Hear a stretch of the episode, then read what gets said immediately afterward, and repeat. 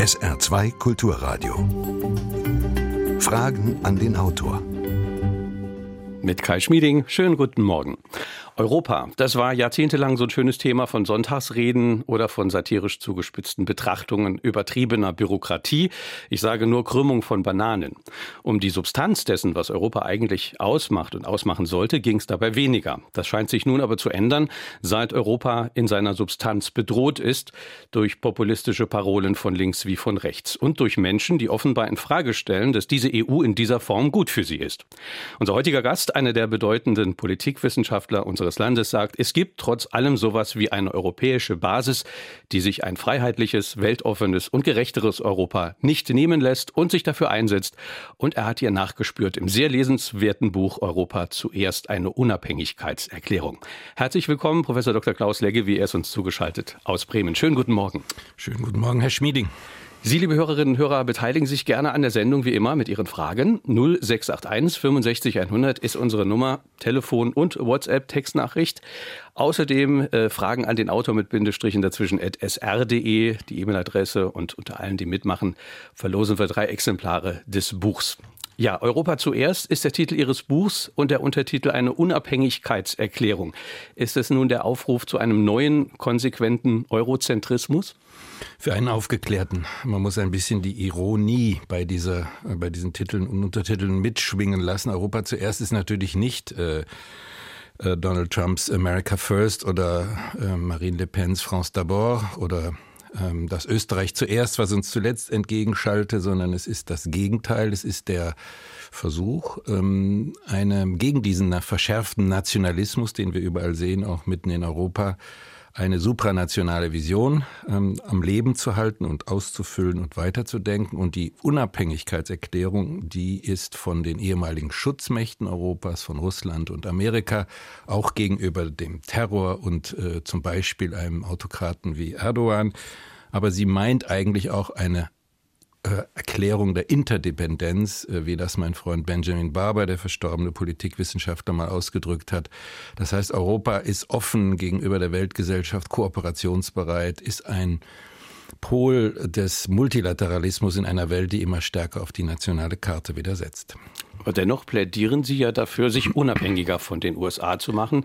Denken Sie also, dieser Isolationismus, diese Abwendung, äh, auch teils, die Trump eingeläutet hat von seiner Seite, das ist ein Dauerzustand jetzt? Da bin ich ziemlich sicher. Ich war gerade äh, in den Vereinigten Staaten. Die Stimmung dort ist nicht gerade gut, was Trump anbetrifft. Er sitzt eigentlich relativ fest im Sattel. Er macht sein Programm. Er tut eigentlich all das, äh, was er angekündigt hat. Ähm, ich glaube schon, dass wir hm, der Bundeskanzlerin in ihrer Bierzeltrede, wo sie damals gesagt hat, wir können uns nicht mehr hundertprozentig auf Amerika verlassen, dass wir dem folgen können und dass ohnehin die Zeit gekommen ist für ein größeres europäisches Selbstbewusstsein äh, in einer Zeit, in der ja die beiden ehemaligen Schutzmächte Russland wie Amerika äh, zu Autokratien unterschiedlichen Typs, unterschiedlicher Intensität werden, aber gleichwohl und äh, in dem äh, dort ganz klar antieuropäische Neigungen sichtbar werden. Beide haben eigentlich das Ziel, das Maß an supranationaler Integration, was Europa geschafft hat, seit 1945 wieder zurückzudrehen. Beide unterstützen die Nationalisten in Europa. Beide versuchen auch äh, mit durchaus politisch unlauteren Mitteln einen Keil zu treiben äh, zwischen die europäischen Partner. Und dem muss man dann begegnen. Eigentlich ist nicht Europa der Akteur, der sich jetzt hier für unabhängig erklärt und sagt, uns ist der Rest der Welt egal. Eigentlich ist Europa Ziel solcher Attacken von außen. Und wenn man solche Feindschaften um sich herum hat, dann muss man eben klar sagen, ähm, da müssen wir uns gegen wehren. Da müssen wir eine Eigenständigkeit äh, in den verschiedensten Politikbereichen entwickeln. Ähm, damals, 1947, 48, galt ja mal ein gewisser Josef Stalin als der heimliche Konstrukteur Europas. Also Westeuropa, damals die europäischen Gemeinschaften, bildeten sich gegen Josef Stalin. Ich denke, dass äh, Wladimir Putin und Donald Trump, aber auch ähm, Erdogan diesen Titel heute bekommen könnten, da sie so aktiv sind, um Europa zu untergraben, zu unterminieren, zu zerstören, müssen wir uns umso einiger und umso klarer zu Europa bekennen. Sie sprechen von den dreien äh, in dem Buch. Sie nennen Ross und Reiter. Sie sagen, äh, die bedrohen Europa, diese drei. Das antieuropäische Trio Trump, Erdogan, Putin. Und Sie nennen die drei tatsächlich Barbaren. Ja, das ist natürlich auch wieder mit einer gehörigen Portion Ironie ähm, äh, zu verstehen. Ich nenne die Barbaren, wie die Griechen damals ihre Umweltbarbaren genannt haben. Das waren eigentlich nur die anderen, die Fremden, die nicht äh, zum Beispiel dem griechischen Ideal einer Polis äh, folgten, wie das damals in, in, in, den attischen, in dem attischen Seebund äh, gegenüber den Persern ähm, gesagt wurde, das muss man alles, äh, was ich schreibe, muss man nicht, äh, muss man immer auch von der ironischen Dimension sehen, wenn tatsächlich Trump und andere mit ihrem America First so einen tragischen Ton in die Weltpolitik reinbringen, so eine Untergangsstimmung. Wenn Pegida bei uns vom Untergang des Abendlandes redet, dann müssen wir als Europäer natürlich unsere Leichtigkeit, unsere ironische, unsere selbstironische äh, Positionierung bewahren und dann können wir auch mal von Barbaren reden, nämlich dann, wenn zum Beispiel jemand wie Putin ganz offensichtlich dabei ist, Europa zu spalten, dann ist das in diesem Sinne ein barbarischer Akt, der sich gegen Europa richtet. Fragen an den Autor auf SR2 Kulturradio 0681 65 100 ist unsere Nummer. Hier eine erste Hörermeldung. Unabhängig und frei. Ist das jetzt der Weg zu Dialekten, neuen Grenzen und zur Kleinstaaterei? Nein, das genaue Gegenteil ist der Fall. Schauen Sie sich die Entwicklung in Katalonien an oder die beiden hier in der Diskussion besser bewerteten äh, Referenden in Norditalien. Das ist genau eine Abkehr, eine wohlstandschauvinistische Abkehr zur Kleinstaaterei, die ich gerade nicht unterstütze. Es gibt ähm, den Wert von Regionen. Robert Menasse, mein Kollege, der auch den ersten Roman über Europa geschrieben hat, die Hauptstadt, der setzt ja sehr auf die Region. Da habe ich nichts dagegen. Ich bin zum Beispiel auch ein Fan von Grenzlandregionen. Und gerade die Hörerinnen und Hörer im Saarland werden verstehen, was ich damit meine. Das heißt, äh, die Grenzlandregionen betreiben ja die Auflösung hoher nationalstaatlicher äh, Grenzbarrieren schon seit Jahrzehnten und pflegen intensive Kontakte über die Grenzen hinweg. Das sind interessante regionale Entwicklungen in ganz Europa. Das haben sie im Alpe-Adria-Verbund, das haben sie im Baltikum, das haben sie an ganz vielen Stellen in Europas. Das ist eine interessante regionale Entwicklung. Da bildet sich ein Europa der Regionen, was nicht die Nationalstaaten und die EU insgesamt sozusagen auflösen und zurück zur Kleinstaaterei will, sondern hier bilden sich lebendige kulturelle, wirtschaftliche, soziale, gesellschaftliche Regionalverbünde, die sozusagen die Basis für ein supranationales mhm. Europa bilden könnten. Das Interessante ist aber ja auch schon, dass die Fliehkräfte in Europa von Regionen ausgehen, Sie haben es angedeutet, denen es eigentlich ja doch besonders gut geht. Äh, ist das nun Teil einer Entsolidarisierung oder geht es ja tatsächlich darum zu sagen, dass was Sie andeuten, Globalisierung ja, aber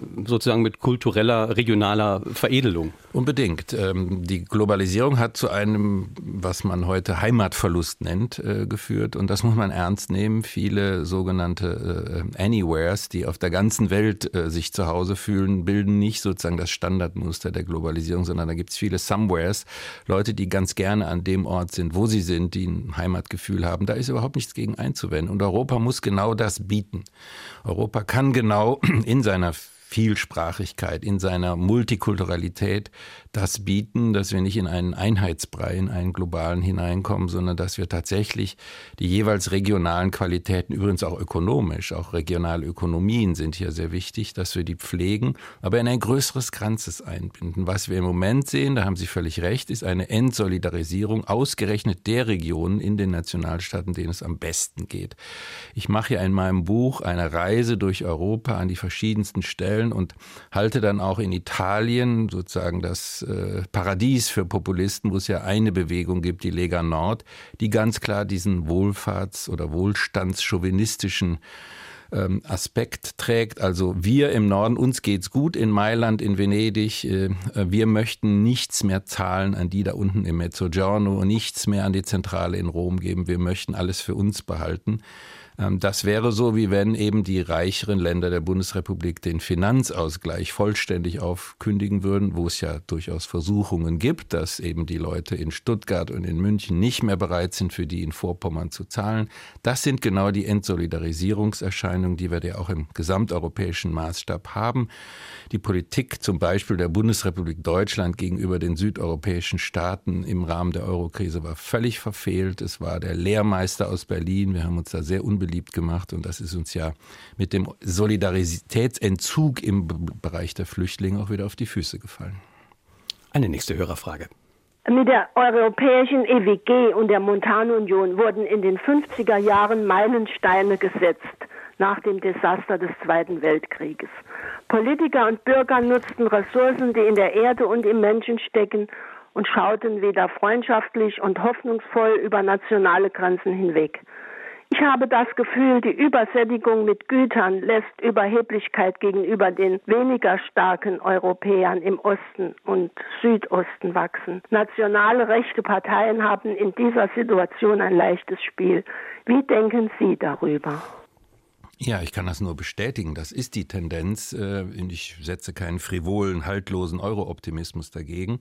Was ich in meinem Buch versuche, ist sehr, sagen wir mal, genau hinzuschauen in das Feld europäischer Initiativen. Ich habe da im dritten Kapitel äh, sozusagen eine Revue passieren lassen, 20 äh, europäische Initiativen, Bürgerinitiativen von unten, wenn Sie so wollen, die in den verschiedensten Bereichen aktiv sind. Damit versuche ich eigentlich Folgendes, ein gesamteuropäisches Gefühl der Selbstwirksamkeit. Wenn also Menschen tatsächlich in Polen oder in Rumänien sich gegen korrupte oder reaktionäre Regime ähm, aufrichten und sagen, wir müssen da was gegen tun, dann ist das für uns noch viel, viel leichter. Und wir hatten im letzten Jahr, im vergangenen abgelaufenen Jahr, hatten wir zum Beispiel Bewegungen wie Pulse of Europe, die sich in, überall in Deutschland, aber auch außerhalb Deutschlands für Europa mobilisiert haben.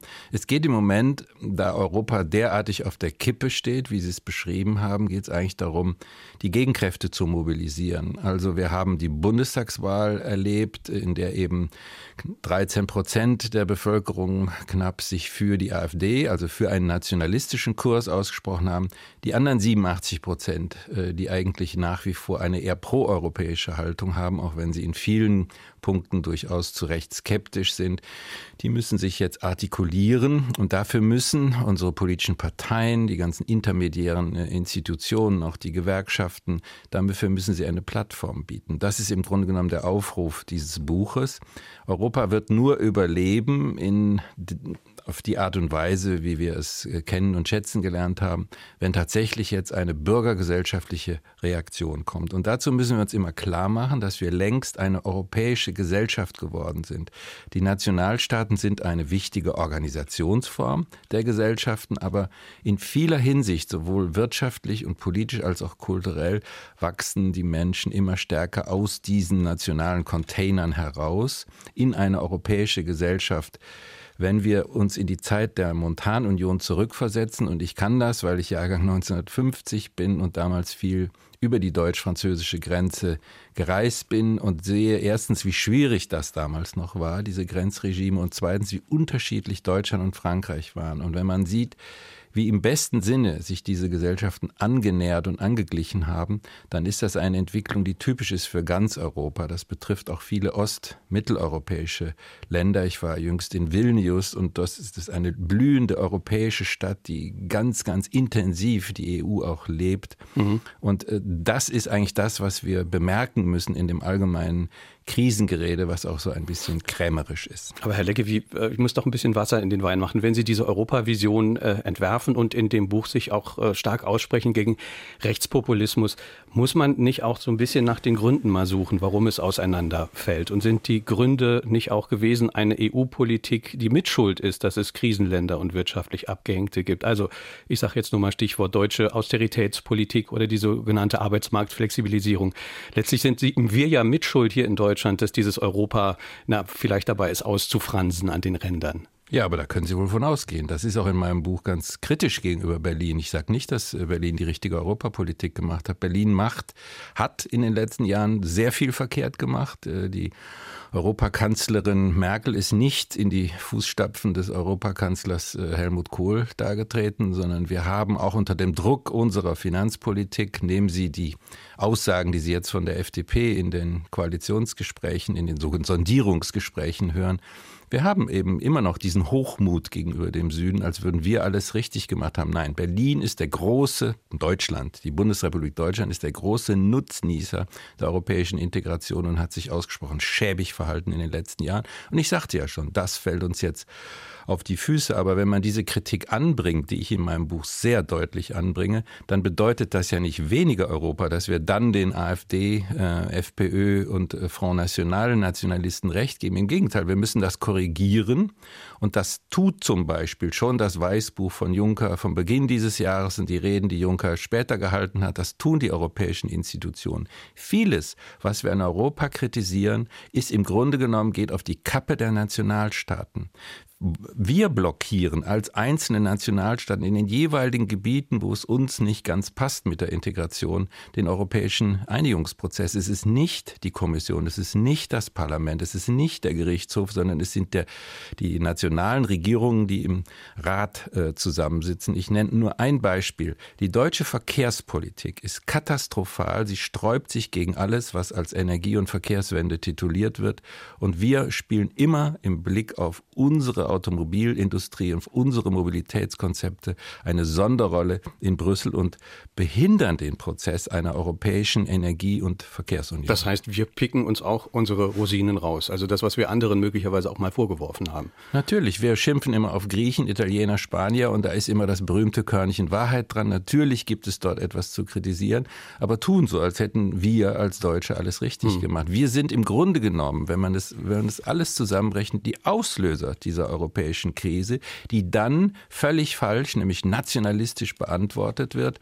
Das heißt, die Trittbrettfahrer der AfD, die ja nun wirklich überhaupt nichts drauf haben, was äh, Politik äh, betrifft, sei es auf der lokalen, sei es auf der nationalen oder der europäischen Ebene, die profitieren genau von diesem Desintegrationsprozess, der durch die Hegemonialmacht Bundesrepublik, die keine sein hm. will, äh, mit ausgelöst worden ist. Fragen an den Autor auf SR2 Kulturradio. Klaus Leggevi ist unser Gast. Europa zuerst Erst ist der Titel des Buches, Untertitel Eine Unabhängigkeitserklärung.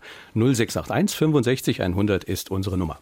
Wo sieht der Autor neben der Wirtschaft für ein global agierendes Europa die Kernkompetenzen, die den Nationalismen entgegengehalten werden können? Das ist eine sehr wichtige Frage, dass wir nicht nur über Ökonomie reden. Wir haben uns ein leicht krämerisches, äh, provinzielles Verhältnis zur EU zugelegt und sehen das äh, eben als den die Kuh, die wir, die wir, die wir melken. Ähm, ich glaube, dass äh, der Spruch von Emmanuel Macron, dem französischen Präsidenten, sehr richtig ist und gut gewählt ist, wo er gesagt hat, ein Europa, wir brauchen ein Europa, das uns schützt. Europe qui nous. Und ich glaube, das ist nicht gemeint im Sinne eines Protektionismus, einer Abschottung, einer Erhöhung der Grenzen. Und im Gegenteil, Europa muss seinen Bürgern Sicherheit bilden, bieten. Und wo sind im Moment die großen Besorgnisse? Die sind im Blick auf den Terror aber die sind im Blick auf bestimmte Formen der Kriminalität und die sind im Blick auf bestimmte Bedrohungen, die ganz deutlich äh, aus Moskau kommen. Und hier muss tatsächlich der Prozess, der ja schon angestoßen wurde, nämlich einer europäischen Verteidigungsunion in eine umfassende Sicherheitsunion überführt werden. Wenn wir uns nochmal den Fall Amri vor Augen führen, wo ein Gewalttäter durch Europa reisen kann, bekannt, wo er sich aufhält, bekannt auch, was er, was er für ein Krimineller ist, bekannt auch, was er mögliche Vorhaben im Sinn hat und der sich einfach quer durch Europa bewegen kann. Das sind die Dinge, die Menschen natürlich zu Recht äh, verunsichern. Das ist die ganze Frage der Terrorbekämpfung, wozu, wozu Europa noch nicht wirklich eine Antwort gefunden hat. Aber natürlich spielen auch die Militär, die sicherheitspolitischen Fragen im klassischen Sinne eine Rolle. Ich sagte schon, dass ich vor kurzem mal in Litauen war und habe dort eben auch Gelegenheit gehabt, mit verschiedenen Diplomaten zu sprechen. Wenn man sich äh, dort an die litauisch-russische Grenze begibt, wo ja übrigens auch Bundeswehrsoldaten jetzt stationiert sind und wo NATO-Manöver stattfinden, auf der anderen Seite sehr viel schwerwiegendere russische Manöver äh, ähm, abgezogen werden, äh, dann sieht man, wo die Bedrohung äh, ist. Äh, auch zum Beispiel in meinem Buch handle ich von Kaliningrad, im Grunde genommen ein Oblast, die russische Enklave an der, an der, an der Ostsee. Ähm, ich glaube, da müssen wir uns sehr viel stärker auch äh, engagieren und hinschauen. Äh, ich fordere hier nicht auf, irgendwelche aggressiven kriegerischen Aktionen äh, vom Stapel zu lassen, sondern nur, dass wir auf unsere Sicherheitslage dort anschauen. Dort sitzen begeisterte Europäer in allen drei baltischen Staaten, übrigens natürlich auch noch in Polen, die von uns etwas erwarten, dass wir sie schützen vor einer manifester werdenden äh, russischen äh, Aggression. Das betrifft übrigens auch den Cyberwar, den äh, Russland ganz deutlich nicht nur gegen Europa, sondern weltweit führt. Das sind die Fragen, die tatsächlich Europa anfassen muss. Dann ist es ein Europa, das seine Bürger schützt. Es gibt keinen völligen Schutz gegen Terror. Man kann ähm, das Digitale nicht so weit hinter Feuerwellen äh, verbergen, dass einem gar nichts mehr passieren kann, aber man muss das Gefühl haben, dass sich die europäischen Institutionen äh, um diese Sicherheitsfragen mhm. kümmern. Jetzt haben Sie eben Macron äh, als ja so ein bisschen als Vorreiter genannt für ein neues Europa. Äh, denken Sie denn, dass dieser ehemalige Investmentbanker tatsächlich der richtige ist, äh, ein neues Europa zu gestalten? Also hat er das Richtige aus dieser Krise gelernt oder hat er letztlich nicht auch die gleichen neoliberalen Rezepte, die uns äh, der Krise näher gebracht haben? Da bin ich mir nicht so sicher. Äh, übrigens, der ist nicht nur Investmentbanker, sondern auch Philosoph, äh, Redakteur, alles Mögliche gewesen. Ähm, ich glaube nicht, äh, dass man aus dem Beruf, den er ausgeübt hat, bei der Rothschild Bank schon auf sein wirtschaftspolitisches Konzept schließen kann. Er ist jedenfalls nicht jemand, der eine bestimmte französische Wirtschaftspolitik, die in die Sackgasse geführt hat, auch die Sozialisten äh, weiterführen wird. Und wenn wir jetzt einfach mal den innen- und wirtschaftspolitischen Teil, der in Frankreich spielt, rauslassen, dann ist er tatsächlich ein Motor Europas. Er hat zum einen ein Wagnis äh, ist ein Wagnis eingegangen, hat Risiken genommen, indem er gegen eine der härtesten Nationalistinnen in Europa, Marine Le Pen, einen proeuropäischen Wahlkampf geführt hat in einem Land, was in zwei Referenten schon seine Skepsis gegenüber Europa deutlich gemacht hat, wo die Stimmungslage im Blick auf Europa nicht besonders äh, toll war, hat eine Bewegung gegründet, En Marche, die dann tatsächlich äh, siegreich war und dann auch eine parlamentarische Basis hatte. Das hat mir in Deutschland gefehlt im Wahlkampf. Ein ähm, ähnlicher Auftritt von Martin Schulz, der dafür prädestiniert gewesen wäre, oder der Europakanzlerin äh, Angela Merkel, die eben nicht nur die provinziellen Dinge unserer Nation ins Zentrum rückt, sondern sagt, wie wollen wir weitermachen in Europa. Und es ist so, dass Macron im Moment gewissermaßen hängen gelassen wird. Äh, man sagt, warte mal ab, bis wir da in Berlin zu Ende verhandeln. Das kann ja noch bis 2018 dauern.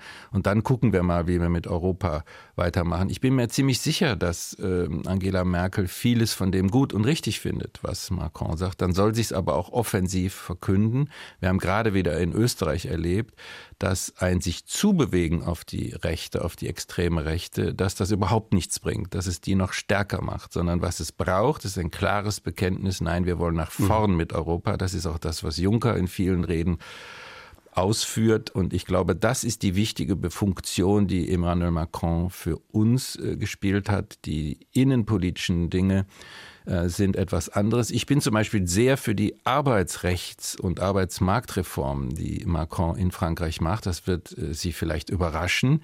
Ich kenne aber mm, die, aber die französische Arbeitsgesetzgebung seit Jahren. Ich habe zufällig Anfang der 80er Jahre, als äh, Mitterrand ähm, gerade an die Macht gekommen war, in Frankreich gelebt und gearbeitet und habe dort ähm, eine Habilitation verfasst zur Frage, Sie werden es nicht glauben, der französischen Arbeitsrechtsreform. Und seitdem hängt das. Also es gibt äh, eben tatsächlich eine Privilegierung bestimmter Privilegierter in dem Arbeitsrecht und im Großen und Ganzen ähm, ist der Arbeitsmarkt sehr unausgewogen. Und Macron hat dieses Problem jetzt, ist dieses Problem angegangen. Ob das in jedem Detail äh, richtig und gut ist, kann ich jetzt hier mhm. nicht beurteilen und ausführen, aber es ist erstmal der Versuch, die Sklerose des französischen Arbeitsrechts aufzulösen. Und das ist erstmal richtig. Dietrich Rothaar aus Elversberg hat uns geschrieben an unsere E-Mail-Adresse Fragen an den Autor mit Bindestrichen dazwischen sr.de. Er fragt, warum wird Putin schon wieder als böse hingestellt oder beziehungsweise als das Böse, obwohl man den Russen zugesichert hatte, dass sich die NATO nicht Richtung russische Grenze ausdehnt, sich heute aber nicht mehr dran hält, fragt Dietrich Rothaar.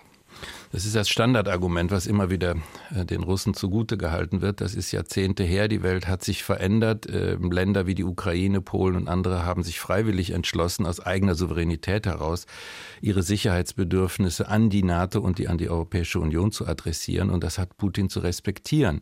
Und es wird immer nur das erwähnt, die aggressive Politik, die Putin äh, ausgeführt hat, äh, nach erstmal zehn Jahren, wo man gedacht hat, das gäbe eine Annäherung.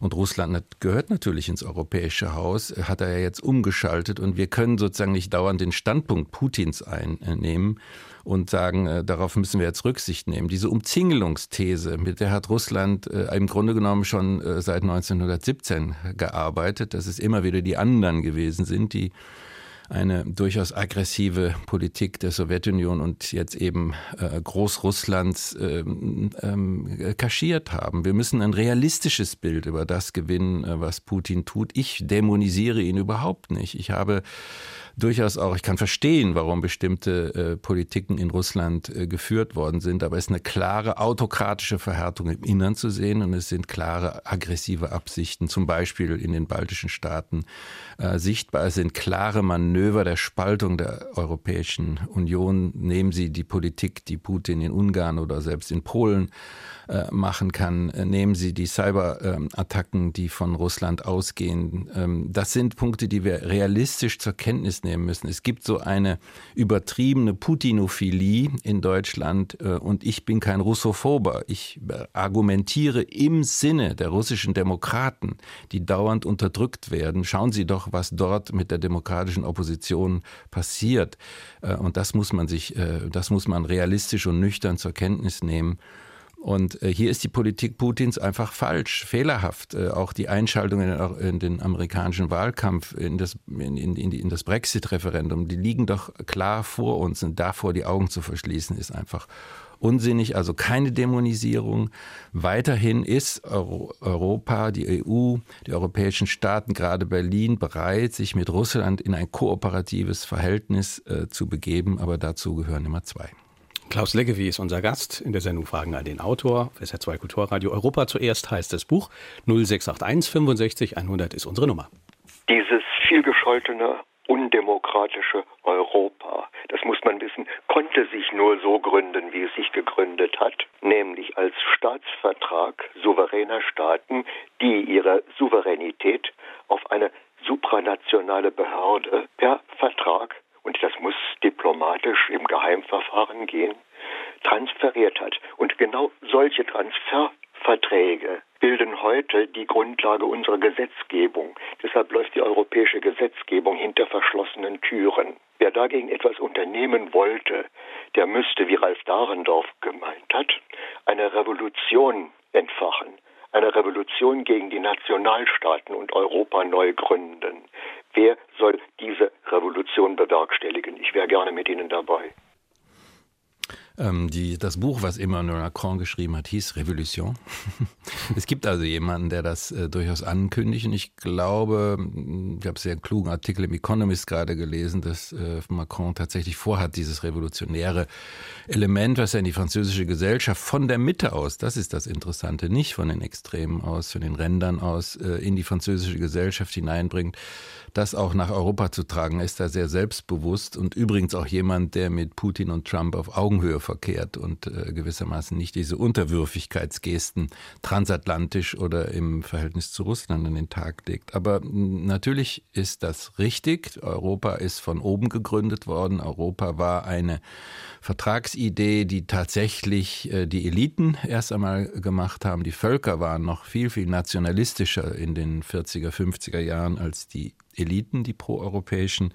Wir haben sozusagen eine hobbesianische Staatsgründung, die das Sicherheitsbedürfnis der europäischen Bürger an die Eliten, an den Staat, an die Vertragskonstruktion, an die Gesellschaftsverträge delegiert.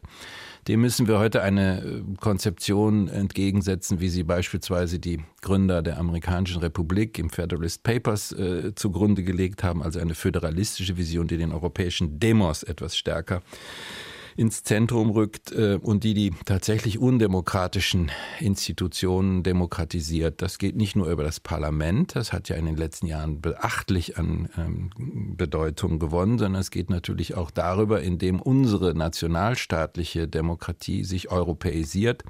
Der Vorschlag, den Daniel Cohn-Bendit und meine Wenigkeit machen, ist hier tatsächlich aus den möglicherweise frei werdenden 70 europäischen ähm, Sitzen, äh, also den, Europä den englischen, den britischen Sitzen im Europäischen Parlament, Entschuldigung, aus denen eine transnationale Liste zu machen, um gewissermaßen den europäischen Demos auch im Parlament äh, abzubilden. Äh, das sind so hm, Versuche, die in dem Buch auch ausgeführt werden, ähm, hier eine stärkere demokratische Basis zu schaffen. Es ist also eine, eine stärkere Bürgerbeteiligung, so ist es mal etwas konkreter so macht, ist es. Ja? ja, und die Bürgerbeteiligung kann auch natürlich auch auf die Art und Weise äh, sich vollziehen, wie es schon versucht worden ist seitens der Europäischen Kommission. Wir hatten eine Verfassungsdebatte, die gesamteuropäisch angelegt war. Europa muss insbesondere versuchen, die U30, die U35, also die Jüngeren in Europa, wieder zu Pro-Europäern zu machen. Für die gilt nicht mehr die eben ja bei der Hörerin sehr deutlich gewordene Friedens- äh, und Freihandelsvision der frühen 50er Jahre. Das muss sozusagen neu aufgelegt werden die Erasmus-Generation, wenn wir sie mal so nennen wollen, ich schreibe darüber auch in meinem Buch, ähm, die muss gewissermaßen auch zum politischen Akteur äh, zugelassen werden. Also die Leute, die in bestimmten Programmen äh, eben genau. im Ausland studiert haben. Ja. Genau. Und Wie auch der Moderator dieser Sendung. Sehen Sie. Und ähm, es gibt ja auch viele, die kreuz und quer durch Europa reisen können. Es gab mal eine Initiative der Europäischen Union, das vielleicht kostenlos zu gestalten. Auch das, äh, die ganze Frage der Digitalisierung, die heute als eine rein ökonomische ökonomische, äh, schnelles Internet und so etwas gedacht wird, ist natürlich auch die Möglichkeit, eine neue öffentliche Sphäre in Europa digital zu schaffen, die äh, die nationalstaatlichen Grenzen eben stärker relativiert und auch stückweise mhm. überwindet. Das sind alles Elemente, die ja in unseren Politikverträgen heute überhaupt keine Rolle spielen, die in, die in Sondierungsverhandlungen auf nationalstaatlicher Ebene ja so gut wie gar nicht erwähnt werden. Ich kann gut verstehen, dass es in Europa viele junge Leute gibt, die, die dann sagen, was habe ich von Europa? Das bringt mir nichts mehr, das bedeutet mir nichts mehr.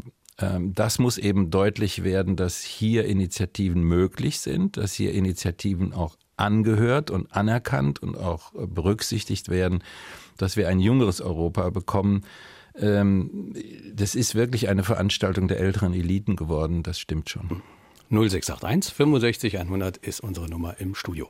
Das Europa heute ist kleiner als die USA, als Russland und ich glaube auch China. Unsere Mitbewerber, also die drei genannten Staaten, haben jeweils eine Amtssprache, eine Währung. Wie sehen Sie das? In der Frage der Währung sind wir schon ein Stück weitergekommen. Wir haben den Euro, den halte ich für sehr wichtig. Deswegen sind die ganzen Anti-Euro-Bewegungen im Grunde genommen keine, die eine wirtschaftspolitische Kritik an einer Fehlkonstruktion führen, sondern solche, die wieder zurück wollen zu den nationalen Währungen und gewissermaßen die Möglichkeiten, die die Währungspolitiken der nationalen Banken dann haben, wieder haben will. Ich glaube, dass wir den Schritt nach vorn gehen müssen in eine äh, Fiskalunion, in eine Union, die wirtschaftlich sehr viel weiter ausgebaut ist. Das sind die Vorstellungen, die Emmanuel Macron und andere vortragen.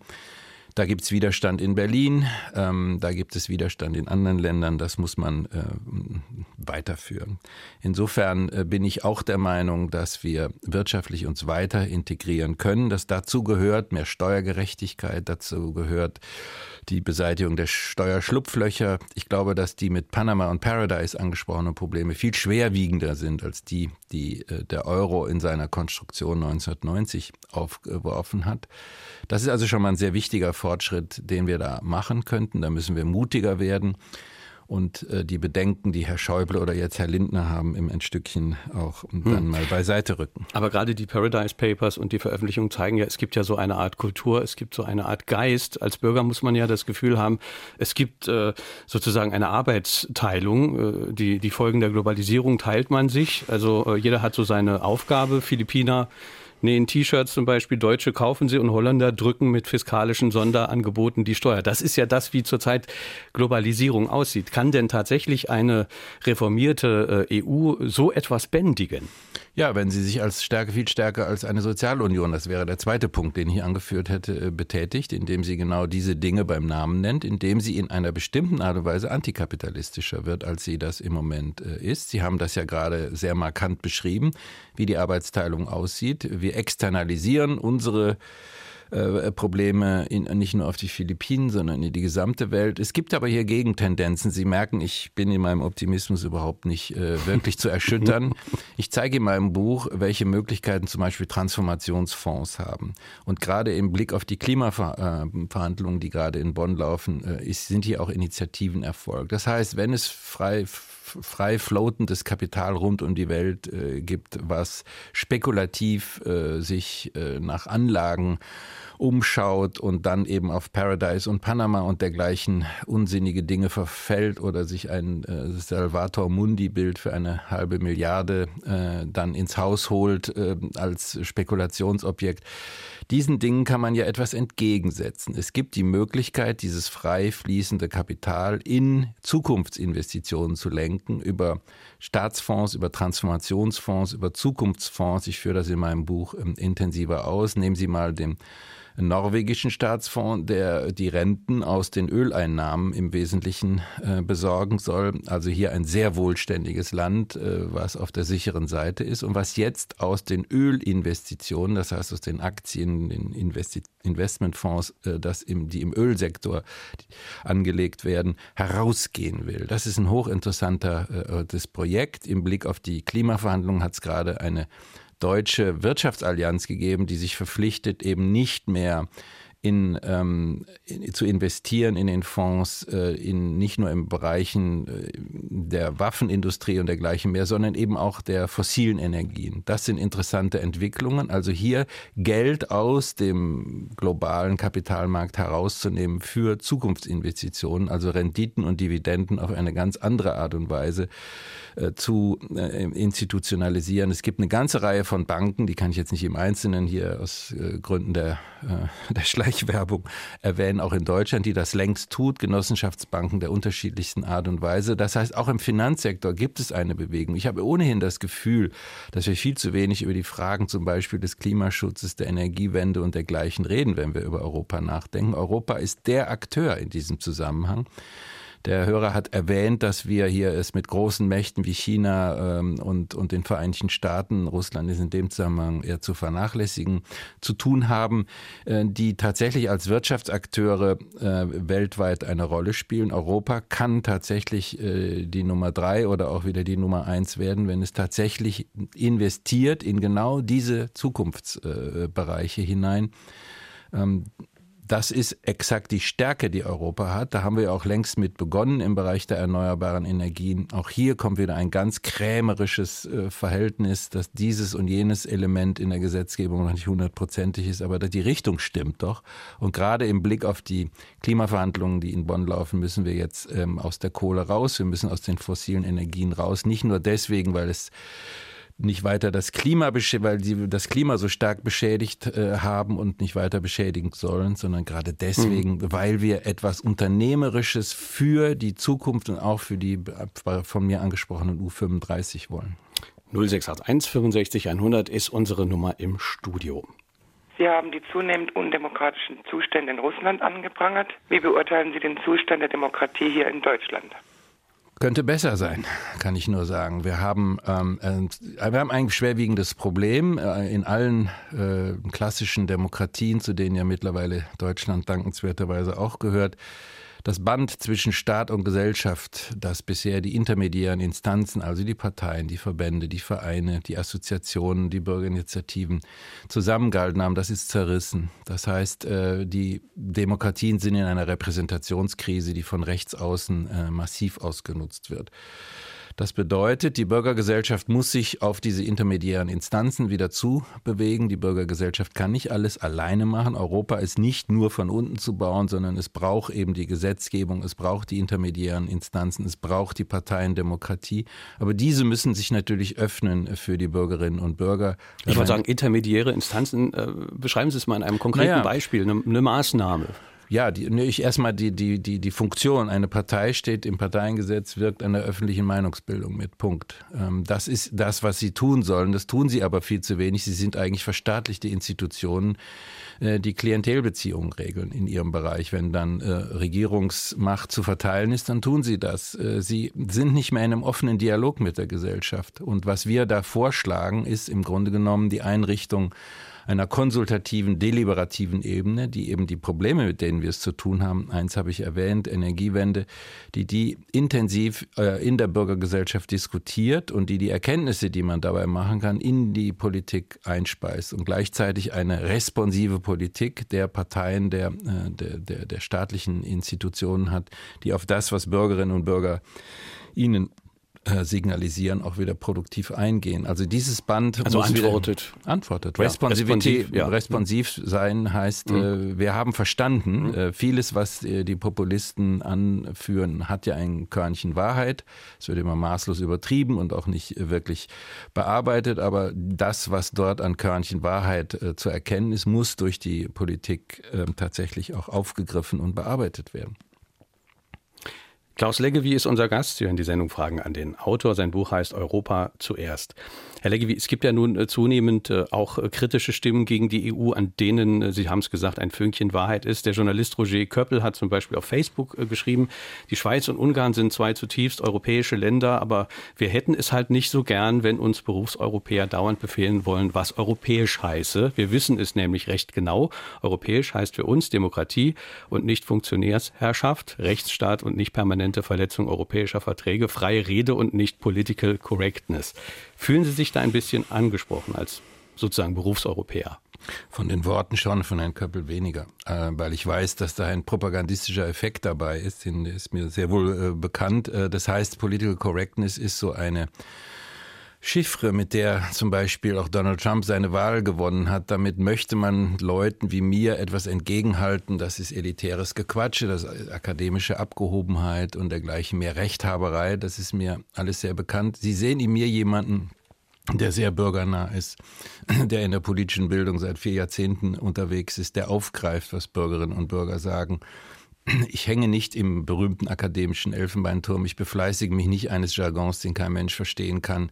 Ich habe ein Verständnis dafür, was man Sorgen und Nöte der Bürgerinnen und Bürger nennt. Wogegen ich etwas habe, ist, diese Sorgen und Nöte auszunützen als politische Unternehmer wie das jetzt nun äh, in der Schweiz äh, geschieht, unter anderem unter Anleitung von Herrn äh, Köppel und äh, durch populistische Parteien aufgegriffen wird. Ich habe etwas dagegen, dass man propagandistisch diese Kluft zwischen oben und unten, diese Kluft zwischen dem Volk und den Eliten, dass man die äh, derartig ausnutzt. Äh, die Chiffre politische Correctness ist hier ziemlich abgegriffen.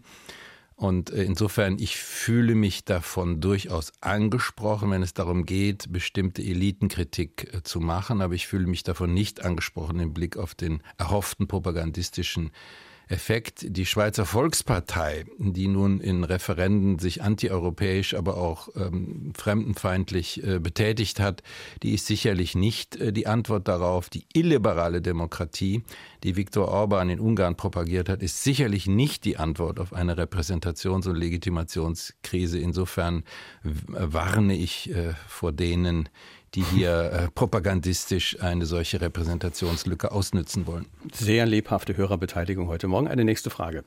Ja, ich hätte eine Frage an den Autor. Und zwar würde es mich interessieren, ob aus seiner Sicht nicht auch dieses Europa zu schnell zu groß geworden ist, bei allen unterschiedlichen Möglichkeiten der Beitrittsländer. Das kann man behaupten. Ähm, es ist allerdings die Frage, was hätte man sonst tun sollen? Hätte man nach 1990 sagen müssen, okay, ihr geht jetzt mal bitte in den Warteraum oder in das Fegefeuer, ihr müsst euch erstmal bewähren. Nein, äh, die Revolution, die samtene Revolution in der Tschechischen Republik, in Polen, in allen osteuropäischen Ländern, die war proeuropäisch. Man wollte zurück, man wollte die Spaltung von Jalta überwinden, man wollte auf, aus dem sowjetischen Machtbereich heraus und wieder sagen, wir gehören auch zu Europa. Europa. ist nicht nur der Westen. Und ich glaube, dass wir sehr, sehr viel gelernt haben aus den Demokratiebewegungen in Osteuropa, in Ost, äh, wie man so schön sagt, Ostmitteleuropa, dass wir übrigens auch etwas lernen konnten aus äh, dem Umbau äh, der Sowjetunion in eine russische Föderation dass das dazugehörte und dass wir da inklusiv sein müssen. Das ist dann auf der Ebene beispielsweise der Entsendung von Arbeitnehmern und dergleichen mehr große Probleme gegeben hat. Das ist ja völlig klar. Ähm, äh, das sind also gewissermaßen Transformationskosten, äh, die man in Kauf nehmen muss und die man politisch bearbeiten muss. Was im Moment die Ost-West-Spaltung wieder vertieft, ist der Eindruck vieler in Osteuropa, dass sie in einer Art neuen Sowjetunion äh, wieder leben, dass die Europäische Union ihnen die Bewegungsfreiheit als Nationalstaaten äh, sozusagen einschränkt. Äh, und das ist eine Illusion, die da verkündet wird. Wenn Sie sich die baltischen Staaten anschauen, reagieren die völlig anders. Sie sind geradezu vehement pro-europäisch, äh, weil sie die Proportionen sehr viel stärker sehen als zum Beispiel die Rechte in Ungarn und in Polen, die eben sagen, wir können tatsächlich als Nationen alten Stils äh, uns gegen Berlin, gegen Moskau gegen den Rest der Welt äh, sozusagen äh, verteidigen. Da muss man aber geduldig argumentieren. Mein Kollege Ivan Krastev, ein bulgarischer Kollege, tut das ähm, in seiner Populismuskritik. Ähm, es gibt in Polen, in Ungarn, in Rumänien genügend Demokraten, die nicht einverstanden sind mit der Staatspolitik, die dort gemacht wird, die aber gleichwohl sagen, ja, wir als Polen, Ungarn und Rumänen haben eine gewisse nationale Identität und die wollen wir auch in einem vielfältigen Europa aufrechterhalten. Walter Dickomey hat uns eine E-Mail geschrieben. Zentral wichtig für die Zukunft Europas wäre in der Tat das Aufgeben der Anhängselfunktion gegenüber den USA und eine eigenständige, vor allem an europäischen Interessen orientierte EU-Außenpolitik. Leider ist die EU, das muss man realistischerweise feststellen, von einer solchen Politik, welche ein drastisches Zurückfahren nationaler Egoismen zur Voraussetzung hätte, noch meilenweit entfernt wie sich jüngst in geradezu deprimierender Deutlichkeit bei der Frage der Aufnahme von Flüchtlingen gezeigt hat. Wie stehen Sie zu dieser Einschätzung, fragt Walter Dickomey. Ja, kann ich leider nur bestätigen. Die Flüchtlingskrise ist ein Beweis des Scheiterns europäischer Solidarität, falscher Außenpolitik. Wir tun so, als könnten wir Obergrenzen deklarieren und dann ist das Problem weg. Äh, das Problem, dass sich in weltweit Flüchtlinge aufmachen und wohin? Natürlich unter anderem nach Europa, übrigens zu, wenn man sich die Weltflüchtlingsbewegung ansieht, zum geringsten Teil nach Europa, aber gleichwohl wir können die Augen nicht verschließen vor dem Zustand der Welt. Wir, wenn wir die Grenzen in der Türkei, in Ungarn, in Serbien, wo auch immer, in Griechenland dicht machen, dann ist das Problem nicht gelöst, äh, der Ungleichgewichte, die die Globalisierung äh, geschaffen hat. Wir sind verpflichtet, diese Solidarität auszuüben. Das ist ein humanitäres Gebot. Das war genau das, äh, was Angela Merkel richtig erkannt hat. Und was hat sie sich für eine Kritik äh, in Deutschland und in ganz Europa dafür eingefangen? Mit dem simplen, mit der simplen Anerkennung des Faktums, dass es einen Migrationsdruck weltweit gibt, der nicht zuletzt durch falsche europäische Politik entstanden ist. Hier sind massive Korrekturen vonnöten. Hier müssen wir auch unser Weltbild mal sozusagen einstellen. Ein Süden, würde ich mal sagen. Früher hatte man gesagt, ein Norden, aber ein Süden im Blick darauf, was ist eigentlich los in der Welt. Man muss schauen, man muss nicht nur in die Urlaubsorte fahren, sondern man muss schauen, in welchem Zustand die Welt ist, den wir ja gerade dadurch, indem wir extremen Klimawandel eigentlich nicht abbauen, sondern noch unterstützen, verstärken, äh, den wir noch verschärfen werden. Es gibt, es wird sehr viele Klimaflüchtlinge Flüchtlinge noch zusätzlich geben. Wir müssen uns mit dem Zustand der Welt realistisch auseinandersetzen. Wir können nicht alle aufnehmen, das ist völlig richtig, aber wir können auch nicht, indem wir Obergrenzen dekretieren in Berlin sagen, damit ist das Problem beseitigt. Äh, das ist wirklich die, der moralische Appell, den man richten muss. Und eine gemeinsame europäische Außen- und Sicherheitspolitik würde hier einen, einen, einen großen Fortschritt äh, bieten. Sie plädieren äh, in dem Buch äh, eindeutig für mehr Europa, für eine verstärkte, vertiefte Integration. Und ein äh, Instrument, was ich ganz interessant finde, für das Sie plädieren, ist ein europäischer Pass.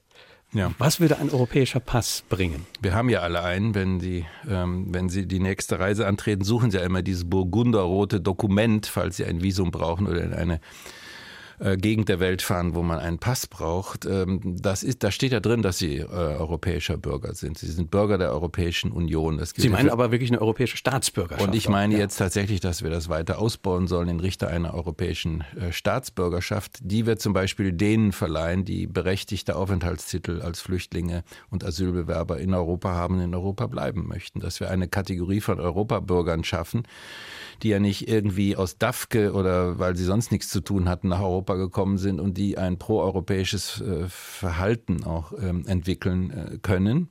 Und ich glaube, dass wir mehr und mehr ähm, die nationalstaatliche Zugehörigkeit durch eine europäische ergänzen und am Schluss ablösen können, dass wir einen europäischen Demos bilden, der aus der europäischen Gesellschaft, die wir längst sind, hervorgeht und dass wir dann auch den europäischen Pass äh, als einen Ausweis europäischer Staatsbürgerschaft annehmen können.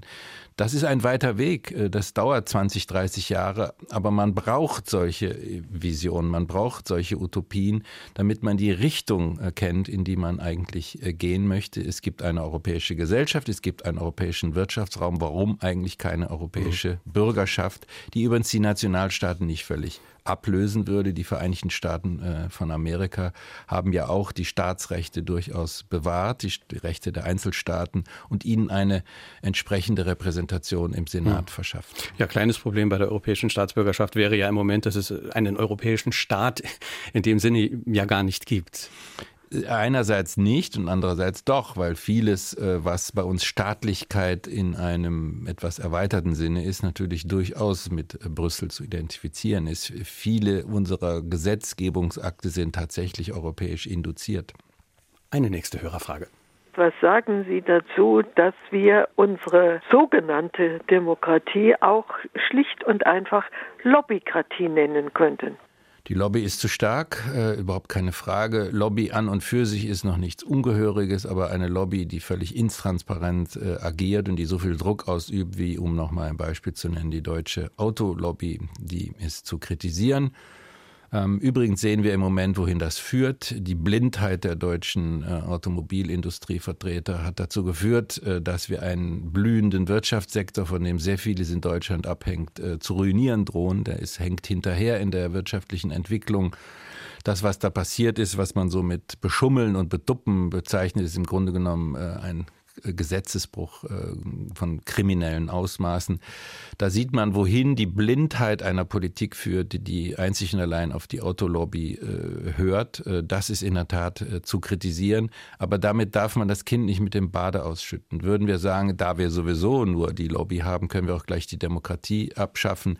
Das ist etwas, was man demokratische Dekonsolidierung nennt in unseren Fachkreisen. Also man gibt gewissermaßen die repräsentative Demokratie entweder entweder für direktdemokratische Verfahren äh, wie in der Schweiz, in Kalifornien äh, auf, oder man sagt, warum nicht gleich die Expertenherrschaft, warum nicht gleich die Strongman, wie, äh, wie, wie Donald Trump oder äh, Erdogan und warum nicht gleich eine Militärherrschaft. Das wäre natürlich völlig verkehrt. Das sind Tendenzen, die sich im Moment äh, in den Umfragen abzeichnen. Das darf man nicht zulassen. Der, die, die, es gibt Lobby Control, es gibt sehr viele Einrichtungen, die, der, die den Lobbyisten auf die Finger schauen. Die müssen wir unterstützen. Die können wir übrigens auch bürgergesellschaftlich unterstützen. Man kann da Mitglied werden, man kann das fördern, man kann das lesen, man kann kritischer hinschauen als Bürgerinnen und Bürger, aber gewissermaßen nicht das Kind mit mit dem Bad ausschütten. Lassen Sie uns gegen Ende der Sendung jetzt noch einen Blick in die Zukunft werfen und uns fragen, wo geht's hin? Wie kann man vielleicht die EU- und Demokratiemüdigkeit äh, ja überwinden? Und da haben Sie äh, dieser Tage über die Jamaika-Verhandlungen und ihre Folgen äh, geschrieben. Wir erleben lächerliche Balkonauftritte, Themensalat in Talkshows, ein zwischen Kumpanei und Rosenkrieg schwankendes Schaulaufen und das Schweigen der Kanzlerin, von deren Richtlinienkompetenz und Führungswilligkeit doch so viel abhängt, um eine soziologisch nahestehende, aber weltanschaulich heterogene Konstellation Kommunikation zu formen. Das haben Sie in der Taz geschrieben. Sind Sie denn inzwischen ein, ein bisschen optimistischer geworden nach allem, was Sie gehört haben? Oder sagen Sie, Jamaika ist auch letztlich für die europäische Idee äh, keine gute Konstellation? Ja, wenn es so weitergeht, äh, zerredet man das Ganze. Ich bin sehr für Jamaika, für die verantwortungsvolle Koalition, eine, eine Koalition verantwortungsvoller Bürgerlichkeit.